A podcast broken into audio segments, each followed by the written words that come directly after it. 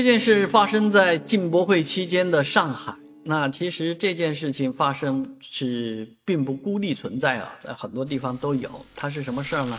就是在这个东方明珠啊前面有一个环形的天桥，很多人爱在这个呃天桥上面拍照。毕竟这个地方拍这个东方明珠啊，拍三大件啊，拍其他建筑啊，也都是一个最佳的角度。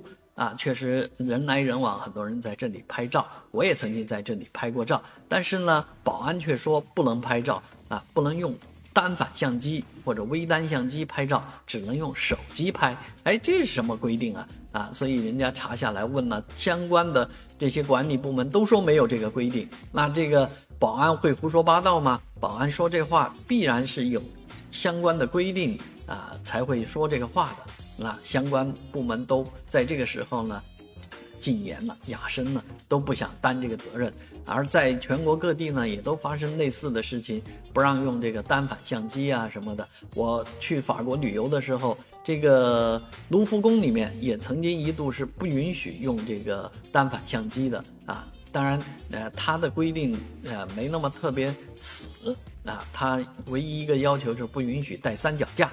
啊，你用三脚架固定的去拍那些作品的话呢，确实会有这个制假的可能性啊。但是确实，其实说起来，这个规定也不是那么好的一个规定啊。你不让带三脚架不就行了吗？但是确实在另外一些地方，确实动了别人的奶酪的。你比方说黄果树，黄果树呢，有人啊就不让拍照，不用单反相机拍照。用手机可以用单反不能啊？为什么呢？啊，因为人家就是专门卖这个照片的，帮你拍照啊，卖照片给你啊。确实，在这个外面，你要动了别人的奶酪，别人当然生气。但是这种呃做法无疑是错误的啊，相关单位也对此进行了制止。